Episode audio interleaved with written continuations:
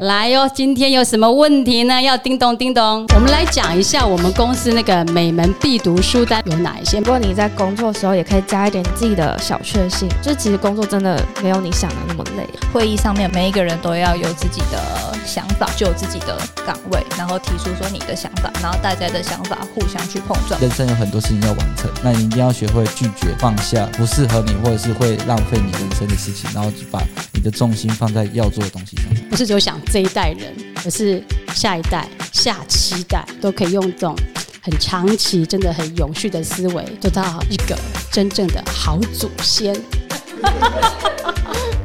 这是一个陪你聊品牌、聊行销、聊生活的节目。我是总监王丽蓉，大家好。我是充满好奇的 Leslie，我是今天很笨的 Winnie，我是刚回国的 Wilson。今天非常沉重，非常的严肃。每个人从今天早上一进公司就拿着书本，甚至放在桌上，连刚刚中午去吃饭的时候都带着书去，对非常非常的紧张，很像要到了期中、期末考，甚至是我那个时代叫大学联考，你们好像叫学测，哦，对，我们今天是每门期末考，好可怕、哦！到底发生什么事啊？今天到底要干嘛？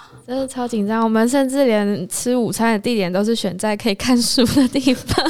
到底在干嘛？这种歌害死人呢、上次录音的时候跟我讲说，哎、总监，总监，其实你们可以聊一下你们在看什么书啊？我就突然想到，美门是其实是有美门必读书单。哎、我们不是只有吃喝玩乐，哎，我们公司是可以聊一点读书这种有脑的东西啊。结果我就猛然发现，今年度呢，我们的每门必读书单好像没什么动，哎，不是没有动增加书本的量，是大家好像都没什么讲读书心得，哎。哇，这真的是好，我要年终大什么叫做算总账吗？还是大检讨？哦，都是这种歌啦，刚刚听，龙哥都干嘛听起来？我不开提哪壶？他就想要证明他在读书啊！我们等下就来叮咚他，看他读的是多好啊！哇，大家不要紧张，因为本来我请大家准备两到三本嘛，后对来这种哥一来就说啊，这不行啦，太多了，跟总监沟通一下。就立刻变成讲一本就好了，哦，如释重负。今天做那个 小抄笔记，现在都可以放旁边了。我们现在乱聊就好了啊。先来讲一讲，我我们公司好像我记得一进公司的新同仁，除了是要先了解一下公司在做什么，我们都会先做哪一些事啊？要先看什么？练习幸福工作坊。练习幸福工作，没有“法”这个字，马上被纠正。啊等一下啊，你是有读吗？就 有我读你，是不是就读这一本而已？我有一个好的开始。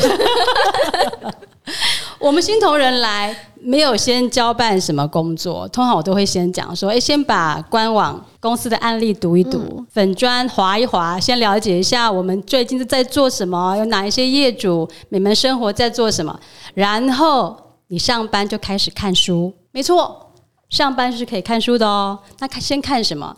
就先看有几本我们认为一定要读的。我们来讲一下我们公司那个每门必读书单里面的书大概有有哪一些？每个人先讲一两本好了，从 Leslie 开始。我们的第一本就是练习幸福工作，它是每门书单的 Top One 销售冠军，所以现在最最烂的一本，因为最多人读过。对，最多人读过。还有什么呢？多讲几本。设计到佐藤可适合的经营术，然后还有啊还有故呢故事行销、原子习惯，还有没有打造超人大脑？没错，还有行销四点零，还有勾引，勾引，嗯还有一些啊，问题应该这样解决。嗯，还有开会就是创新的现场，大概有几本啊？目前书单里头二十四本，二十四本。其实近年来好像我都没有请大家加上去，但是持续有给大家一些书。好了，不用再拖时间了。今天我们就是要进入期末考 Open Book 的系列。OK，哎，先想一想，说你们当时来到公司啊，公司有说要先读书这件事，上班可以读书很开心还是很烦恼？我感觉有人是很烦恼，很烦恼的那个先说，请读书就是个困难的人先讲。来，温妮你先说，笑而不答。你笑 的态度也是很要。你听到公司要读书是不是很头痛啊？超头痛的、可是我又不能说。那那时候你心里面是怎么想怎么做？因为我知道现在好好读一本书，其实对很多人来讲，其实也是蛮困难的。我就想说，好，没有关系，我就做看看，先做再说。后来你怎么做？哦，我一开始就是因为我们有定，读书心得，说到一个就就是哪壶不该提哪壶的。对，你今年好像都没交半篇呢，据我所知。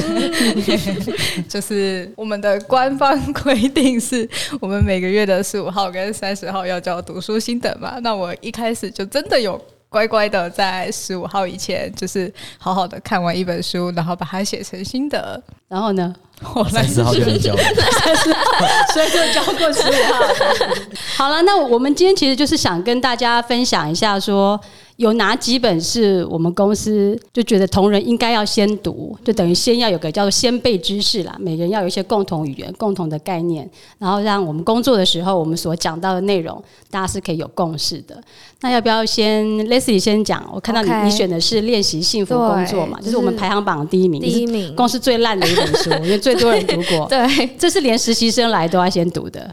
然后我觉得这本真的很棒，而且我又从就是我昨天又重新在就是考前总复习的概念，总复习，然后就看了一下我之前一开始来看完这本书的心得，然后我昨天就是想说，我重看一遍以前，就是先想这本书的内容，看我还记得多少。但说实话，它里面讲的故事还有案例，我其实不太记得。但是我很深刻的是，我还记得我看完这本书的那个感动，还有那个后坐力的感觉。是什么呢？就是会有一种对工作就充满动力，还有愿景，因为就是就像他的那个呃书名《练习幸福工作》，它里面就是满满的都是作者他他怎么把幸福融入他的工作，然后平常他生活中的一些案例是怎么发想出来的。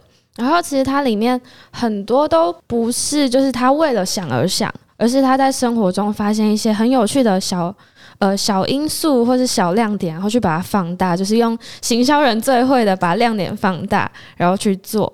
然后我觉得看完这本书是就是会让你开始对工作很有憧憬，然后很有动力，然后你也会想说，那你可以怎么把这些东西融入在你的工作当中？我觉得真的很适合，就是呃，你可能进入一个新的领域，或是你是刚开始要出社会的人看这本书。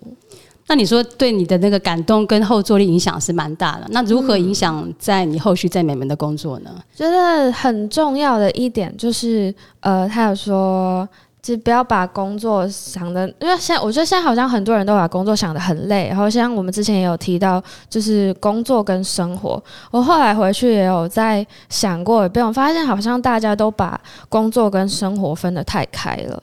如果我们不要把它想的那么开，然后就是把它融合在一起，其实因为你绝对不会让你的工生活过得很累，你都会想说要一点小确幸啊，然后怎么让生活就是可能今天晚上吃好一点或者怎么样的。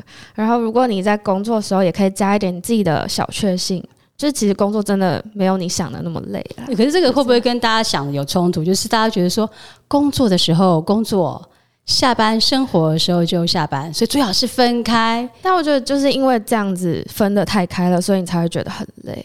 为什么？其他两位有有有有没有有你们的意见呢？因为我们我们现在的工作状况其实是好像没什么分开，那你们会觉得分开比较好，还是合在一起比较好呢？还是你们看到身边的一些人的状况？我就要看工作性质。欸以以我自己来讲，在美门的工作，就是工工作跟生活其实是杂糅在一起的。我觉得，就算到表定可能六点下班，那脑袋其实还是运作的当中，就是还是靠脑力在活动激发的工作。其实很难说真的切割开来。可是像我回到家里是做海鲜贩售，或者说搬货的东西，它比较需要体力活，那我就很需要上下班切开，因为我不可能从早上六点工作到晚上一直搬，搬搬搬搬，搬搬了十八小时，那真的是会铁腿。嗯，所以我觉得可能要区分工作的性质，像如果工作生活能够杂糅在一起，那种比较平衡的是我们这种比较脑力型的。但是如果是呃需要体力型的工作，它就很需要切割开来。对嗯，通常我们如果老板圈在讲说，呃，哎呀，那个工作跟生活是不可切割，头脑就一直一直想，大家都会讲说，你们是老板，当然讲这种话，员工当然希望都分开啊。那我目前眼前这位放空的同学，放空再研读你，等一下，小同学，你觉得是要分开好，还是合在一起好？在书本的世界里，是还是你先分享你是合在一起还是分开好？我本来是分开的，然后换这个就是来美门以后，才慢慢的把它合在一起的。那你是喜欢这样还是不喜欢这样？呃，我其实最近在试图找一个 平衡点，就是有点太极端了，所以我觉得前阵子吧，就是好像比较哦，可能会跟总监或跟志轩有点像，就是工作跟生活就是很融合这样。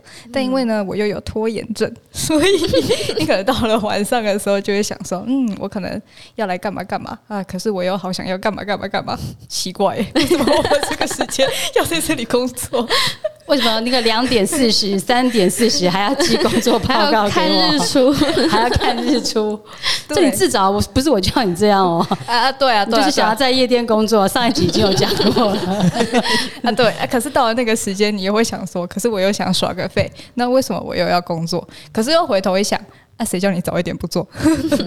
所以还是要做。然后我就会想说，我到底是要把它继续这样融合在一起，还是我应该要让它有明显的断点，我才不会觉得我有一个无限延长的时间，嗯，所以其实无限拖延时间。所以其实即便是杂糅，还还是需要管理嘛。嗯不是说对杂糅融合，好像就是随时就一直工作或一直不工作，反而是你还是要管理每一件事。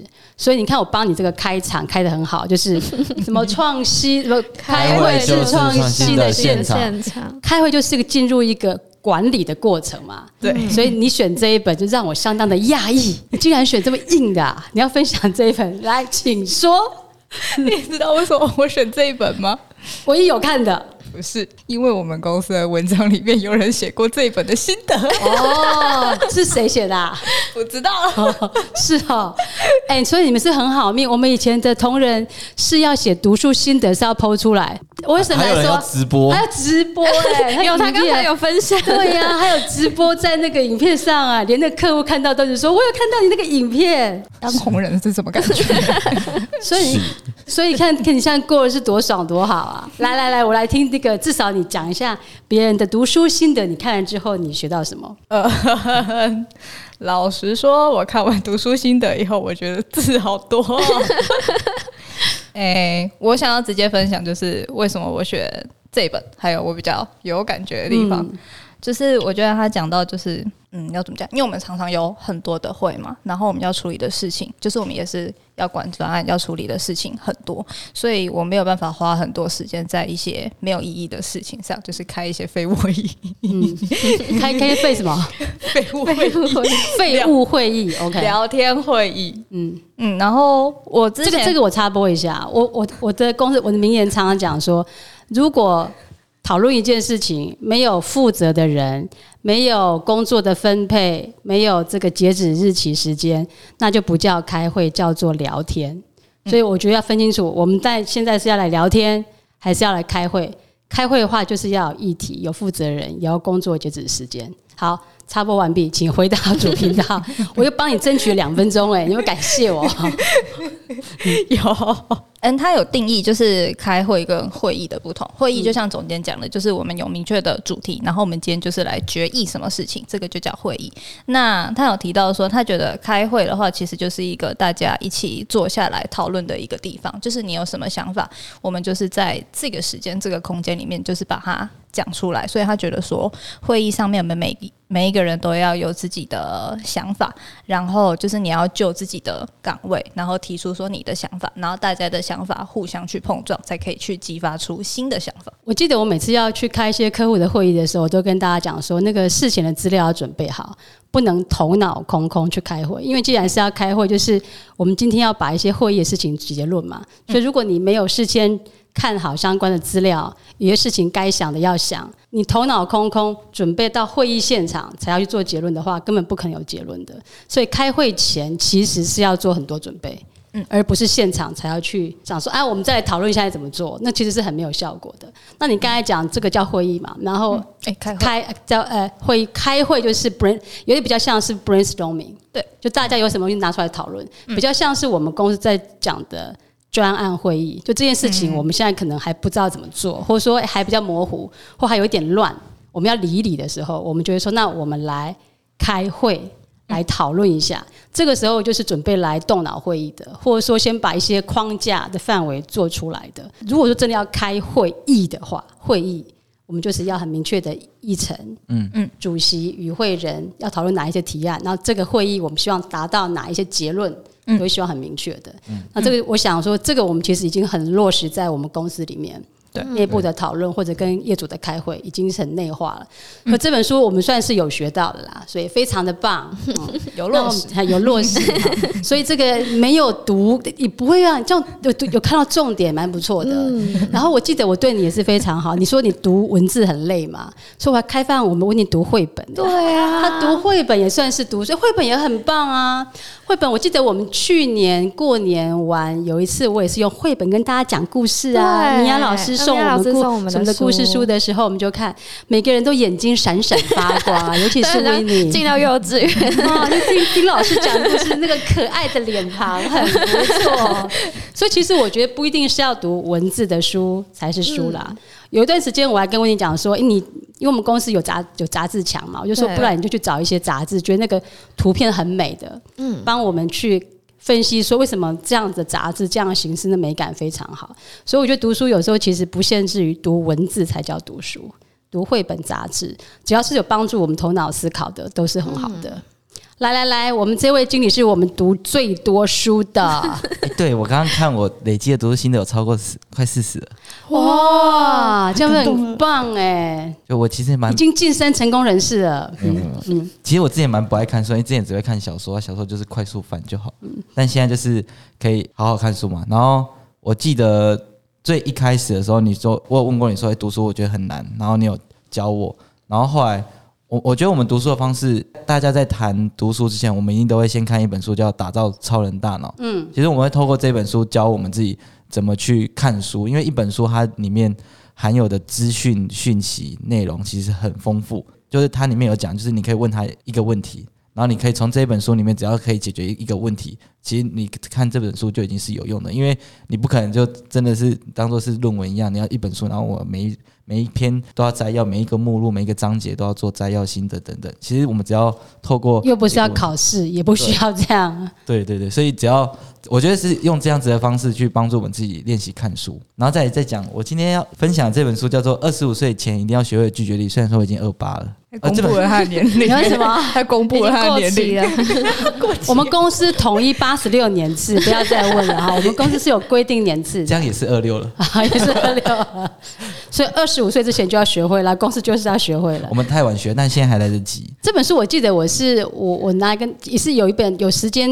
有一点，有点年纪，但是是我那时候读完我觉得超棒，我就把它留下，因为我我每年都会把年底我就会把一些书送朋友，就这一本我就是没有送人，特别留下，因为我觉得同仁们真的很需要看。这本书其实放在书单书单里面已经有可能一两年了啊。我其实是今年才看这本书。那我那时候在挑书单的时候，我会选择这本书的原因是因为事情来的太多，嗯，然后我们我们会有客户的需求嘛，也有自己家庭的需求嘛，也有自己个人生活需求嘛，朋友需求等等事情接然后踵而来哥又是个好人，然后又习惯照顾家人、照顾同事、照顾客户，就照顾得很累。这时候这本书就闪闪发光，出现在你面前的，如何拒绝、拒绝、拒绝，就跑出来了。就是那时候就想，我好像要管理一下自己的人生。嗯，然后我觉得管理人生有一个就是要区分可以做跟不可以做的事情。啊，如果不想做的事情，像以前的我，我会觉得比较倾向是肯取悦型的人格，就是别人提出来的需求，我想要可以尽力去达成。那甚至可能会牺牲自己的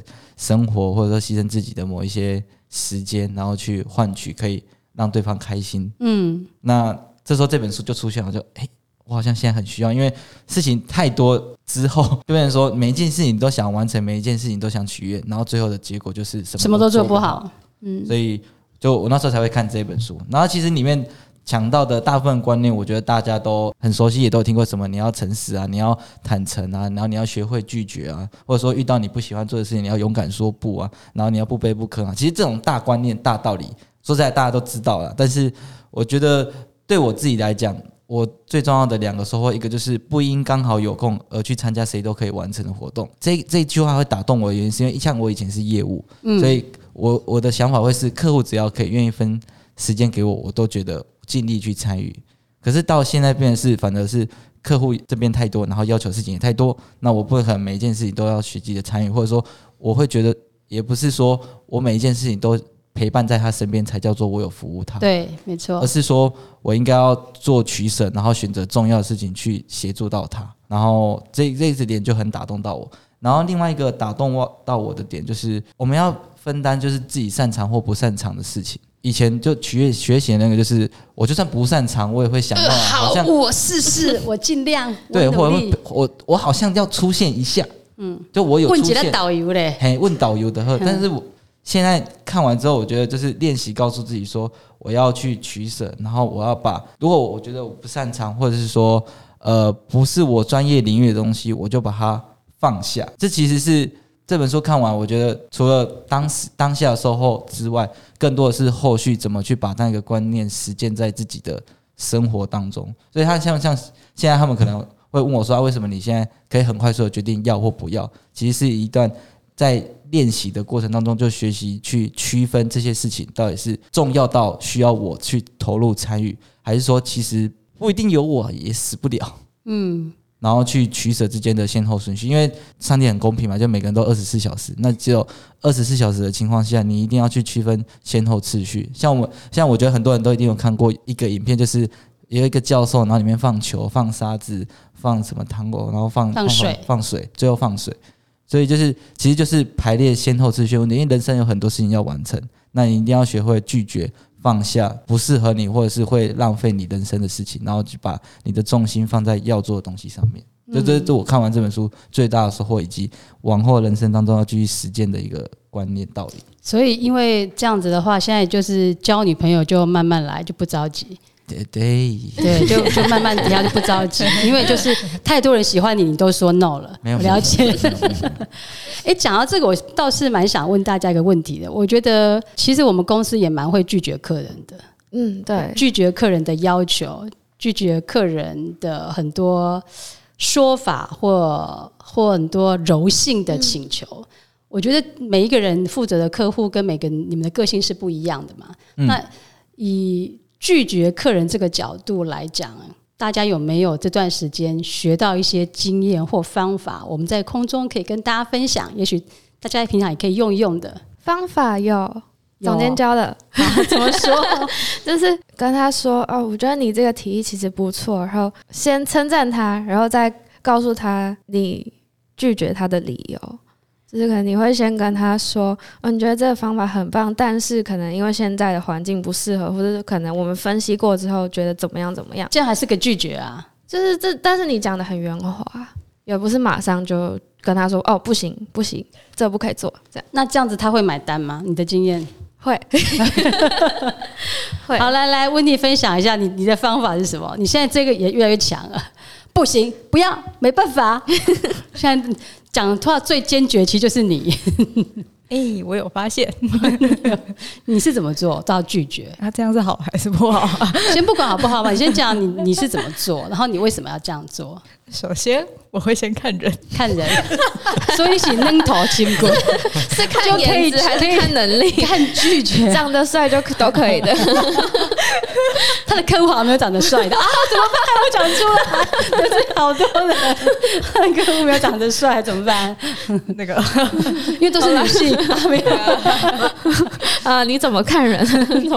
你怎么拒绝啊？哎、首先是先看这个人的属性吧，他可不可以直接就直接拒绝，他是受不受得了的？我觉得他会不会受伤？这样 还对啊，还有就是你直接拒绝的话，他是不是当下是不是可以接受？我想一下怎么解释哦。我给你争取一下时间，我们经理先出来代打救援一下。你是怎么拒绝客户啊？因为你看了这本书就开始会拒绝了嘛。如果用拒绝客户来讲，我觉得两个重点就是呃立场跟心态。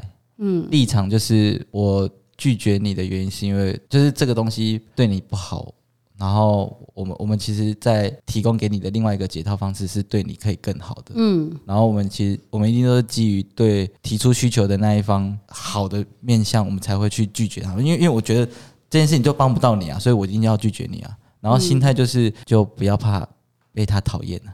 嗯，就很这还有另外一本书哈，就是不被要讨厌的勇气。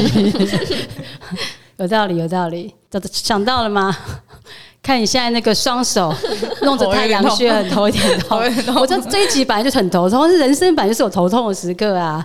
读书不一定每一时刻都是觉得很开心，有时候一些学习就是要付一些困难的点，但是学到之后就很快乐啊。其实我是觉得你你是里面精进拒绝那个程度最大的，你怎么样很很清楚表达我们的意见跟想法？对客户的话，他提要求的话，我会先问说他提这个要求的原因还有考量点是什么，哦，他的目的是什么？先帮他理清目的。对对对对对对，而不是就是一听就觉得哎、这好像不行，就直接跟他说不要，好像想都没想就直接说不要。是我想想看，对客户的话，通常他们提一些要求都是一定是经过某些原因才会来跟我们说，就是想干嘛干嘛干嘛干嘛，所以会先理清。那如果说真的觉得这是没有必要的话，其实也不会直接跟他说不要，就是会跟他分析，就是这件事情做跟不做的比例是什么，然后让他们自己去决定。其实我我觉得那个我有成跟你讲，刚好是合起来，因为在在我们跟他表达说我们是为你好之前，我们其实是可以先问他说，诶，他们为什么会这个想法？有时候可能是说，哎呀，昨天那个因为董事长吃饭的时候讲了一个什么啊，或者说董事长昨天朋友来有提到什么、他们可能是有一些过程原因。然后我们如果不了解这个背景资讯的话，就直接给他一些很明确的回应。其实有时候我们也会回答太快，所以我就拒绝。有时候是我们了解背景不够。再来就是我我也发现说，常常我们跟客户会有冲突的时候，是因为想的角度不一样。嗯，我想的是怎么长远对你比较好，你想的是当下比较快容易解决。所以每次遇到这种冲突的时候，我常常会跟大家分享，就是我们先跳到上帝视角，就是不是你，不是要去你这一边，或是来我这一边，我们站高一点。就是因为我们总目标，像那个威森讲是一样的嘛。我们总目标就是为了这个品牌好，为这个公司好。那如果是为这样的好的情况之下，你从你的考量点觉得要怎么做，那我从我的考量点觉得怎么做，那我们两个本来就同一阵营啊。那我们应该来看说，我们这个目标是一致的情况之下，我们两个要怎么去调整，才有办法为这个总目标是更好的结果。我觉得通常我觉得我们这样跟客人分析之后，就不会有那种对立感。因为如果没有对立感的时候，去讲说，诶，我们觉得这样可能比较不好，或者说，也许从另外一个角度思考看看。既然没有那种对立感，也没有你赢或我赢，听你的还是听我的，这个时候我觉得那种拒绝的感受，或者那种被那种否定的感觉就没有了，可能就会比较容易达到一个共识，就往下走。这个是我觉得也是我们公司蛮强调的一个沟通的文化。好的，那来到我了，来到我，我这一本是还没有列入书单，但是我自己是觉得最近看的是非常的过瘾。呃，因为我我最近就一直发现说，其实也不是最近啦，每次听到哪一些成功人士啊，你几乎跟他们讲两句话，他们就会讲说。诶，他们最近又在看什么书？最近又看了很多书，然后什么书给他新的想法？然后上次听到那个呃张忠谋创办人底下的某个大将，他就是说他很怕遇到那个张忠谋，因为他是每天读一本书的人。他每次跟员工讲话的时候，他不是问说哎什么业绩或什么，哎你最近在读什么书啊？我跟你讲，我昨我昨天又读了什么？我最近又读了什么？他就一直在接受新的资讯跟想法，然后跟大家分享。那我想说，哇，已经是那种这种年纪的人，还每天精进读新东西。那比尔盖茨的书单啊，然后什么创新成功的人，几乎这些成功的人士，或者对一些有积极进取的人，都是一直要学习新知识的。所以，我觉得其实我也是很鼓励自己说，手边随时就要带一本书，这也是我鼓励大家的。我需要每门同仁，你身上随时都要带一本书，有空的时候翻一下，然后开始要知道这个世界上新的趋势是什么。那特别是你自己这样静下来的时候，有时候你好好读一本书的时候，你会发现好像跟一个人深度聊天。所以，其实我大部分的书啊。并不是从头读到尾，像刚才威森有讲，其实我读书的时候是会带着个问题，诶，这本书到底要跟我讲什么？我先问这本书一个问题，然后让这本书来回答我。那可是我手上这本叫《长思短想》这本书，我是从头第一个字读到尾。我一年里面这种从第一个字读到尾的大，大概我觉得不会超过五本吧。其他可能就是比较是快读的方式，把内容这样快快读过。那这本书会让我这么想，一读就觉得很精彩的原因，是因为他讲的就是说，你有没有办法做一个比较长期的企划？你做这个企划，想过说这个是一个做一个一百年的企划，甚至一个五百年的企划，或者是说一千年的之后影响的企划嘛？我当下就被打到，我就想，哇，我出道也这么久，做这行也这么久，写过企划案也几几千几百个以上，可是我从来没有做过一个，哇，这个企划书是要做。五十年、一百年，甚至五百年呢。我们几乎遇到的客人就说：“快一点，可不可以再快？可不可以再快？时间再缩短？可不可以三个月有效、半年有效、一年给我看到效果？这这个月就做好，下个月就可以上线？什么都是在做快快快快快。可这本书跟我们讲的东西不是，它是讲说你有没有办法做一个比较长远的思维，做一个比较长的想法。那他会讲到说，日本现在他们有一个叫做未来设计，就是你在做设计的时候，你去想说，如果这个设计跟这个规划期待之后的人，他们会有什么想法，会有什么影响？特别在做跟政治啦、策略啦、环境啦，跟这些经济有关的规划的时候，是不是有人可以扮演二零六零年那时候的人？如果那时候的人他一起跟你开会，他会说：“你这个计划我才不要！”哎。你可不可以做做这种规划，害死我们？甚至他讲一讲一个比喻，我觉得蛮好。他就说，其实有一点像，就是你是去殖民未来，就是殖民地就去抢夺嘛，去抢夺他们的未来的资源啊，什么把它运走，然后抢到我的国家去卖去用。那如果殖民未来，就是说我可能抢了后代子孙的东西的资源。其实讲到这个时候，我们都想要说环保是不是把以以后的什么空气呀、什么石油、地球的资源全部用光光了？我觉得我过四十五岁之后，就会比较常想这些事，哎，就想说自己人生应该都快到一半了，就会想要留一些东西嘛。留那种东西，很多人就会想要以华人父母就是想要留房子啊，留什么基金啊、股票给小孩。那我我会想要东西是。我很想要做的东西是说，我如果走之后，我可以留什么给这个世界？我觉得最棒的就是培养人，就是培养有一群好的人的头脑、想法、思维，可以让这个世界越变越好。那他这本书就有提到说，如果你想事情的时候，不是只有想到你这一代，是想到未来这一代，是一个做个五百年的计划案。那个时候人会回来想说，哇，我当时有一个好祖先。这句话是我们最近很常讲的，我们要做一个好祖先。做个好祖先，除了现在就是，呃，如果说台积电刚出来我就买股票的话，我以后的子孙一定会感谢我是个好祖先嘛，对不对？那我们现在又做那个 NFT 数位偿付的计划，如果我们现在是在印象派刚出来的时候，我们就买了一大堆的晒上高跟球买起来。现在我我现在的我女儿或以前以后的子孙一定会跟我说：“哇，这是个好祖先 啊！”那接下来呢？除了这些呢，我们到底要怎么样做个好祖先？这本书我觉得讲的就是这样子。就是刚开始我我们已经开始做这些气划决策的时候，我们有没有想到我们是不是做一个真正有长远的东西？特别你看，明年又要选举，那选举其实候选人都会说啊，很难做长期规划，因为选民很短视啊。你如果他就给我四年时间、八年时间，我如果没办法做长期的规划，也不能想太远。可如果我我们做事情是想期待之后的人，五百年之后的人，你看盖一个教堂要一百年、两百、五百年，我就想我设计图就要想说五百年之后教堂会变成怎么样。他说你可以怎么练习这种长期思维，就是以后你签名的时候写。呃，西元几年几年时候，你前面加一个零，比方说现在是二零二三嘛，对，以后你就加一个零，零二零二三，你就会提醒自己说，哇，我我的生命可能就在这么长的人间里面，只有这么一小小的点，嗯，所以我做的东西怎么样可以不伤害地球，让世界可以更好，可以更永续。像举个例子来讲，我昨天又去跑一个马拉松，我已经是继上次这种就刁我啊，说我是不是很久没跑？因为上次那个谁，他们有讲说那个约跑 Plus，他们就就又开始在跑很多啊。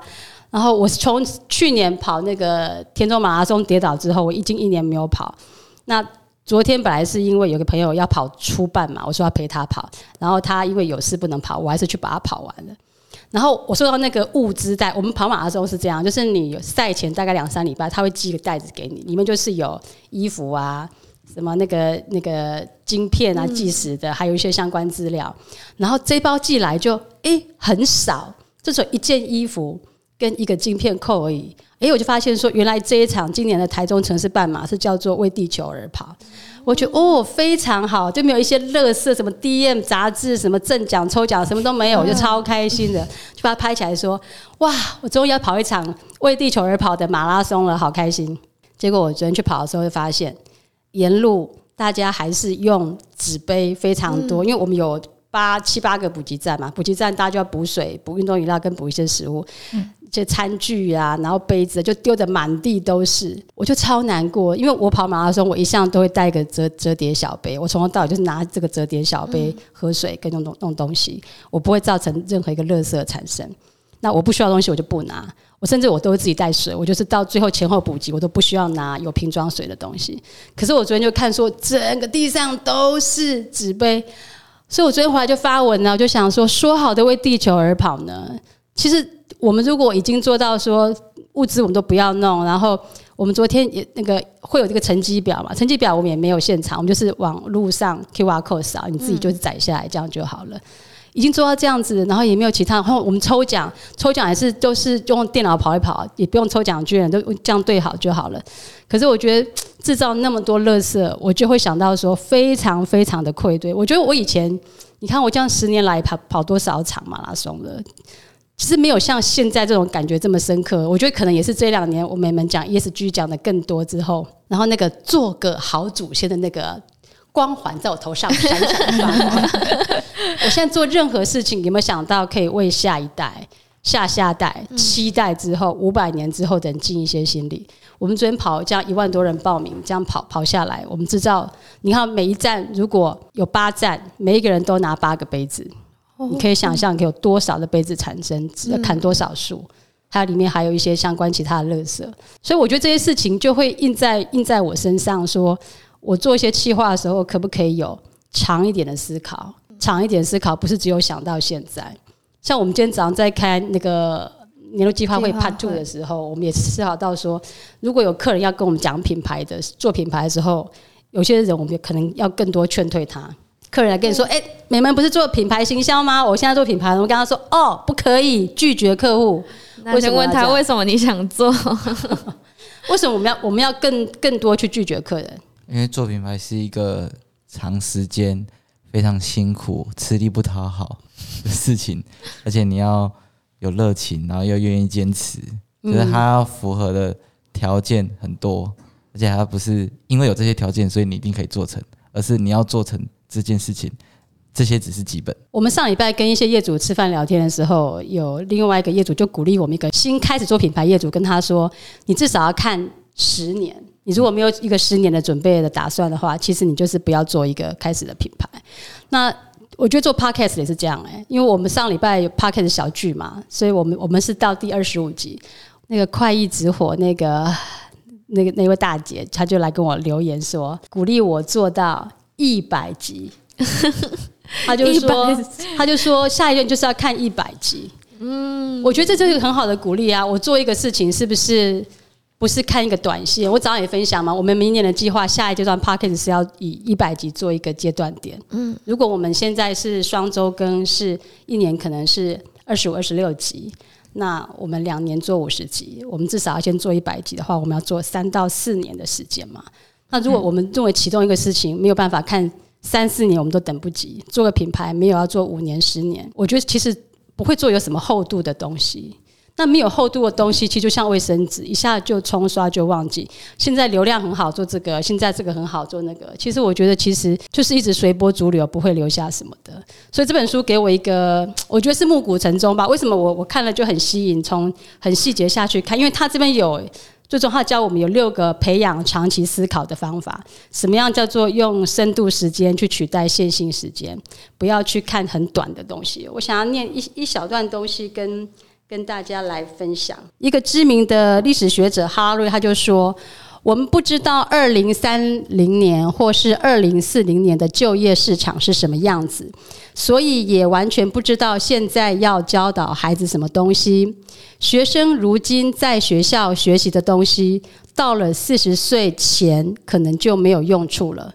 我也常跟同仁讲嘛，不是你们要学习，我也是要学，所以。”我为什么我们公司说找人不用先科系？因为来都重新学，我们学都是最新的，从头教。从头教之外，因为还要一直学，所以你以前学什么不重要，你要继续学才是重点。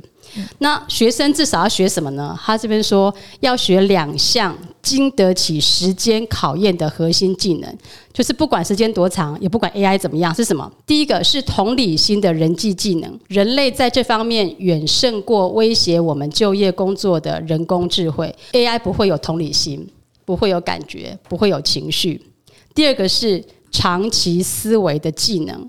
在瞬息万变又面临长期忧患的世界，我们永远需要长期思维。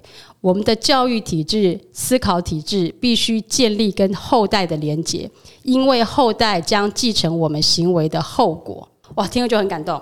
我觉得现在我们不论是我们的生活、我们的环保、我们所做的决定，我们帮客户拟定的商业计划，如果我们都不是只有想现在，不是只有想这一代人，而是下一代、下七代，原住民其实他们思考就是会想到整个环境可以永续，不要把地球整个用完了，因为这样他的子孙就不能用。把《长思短想》这本书列到每门的必读书单，我希望我们的同仁都有这样的想法，也帮助我们在生活中，还有在我们服务的客户的过程当中，都可以用这种很长期、真的很永续的思维，做到一个真正的好祖先。好了，今天的期末考，大家终于可以松一口气了。那今天今天读的书，大家还有没有什么要问老师的？嗯，没有，很不讲哈，谢谢老师。那 那就可以下课了。那我们就不呃敬礼哎什么不敬礼解散呃。不敬礼解散。我们总监叮咚，下次见喽，拜拜拜拜。如果喜欢这个节目，请追踪并且分享给你的朋友。点击下方资讯栏，追踪我们的粉专 IG，第一手时间收到更多的行销知识。想询问行销相关问题，也请留言叮咚。谢谢你的收听，我们下次见。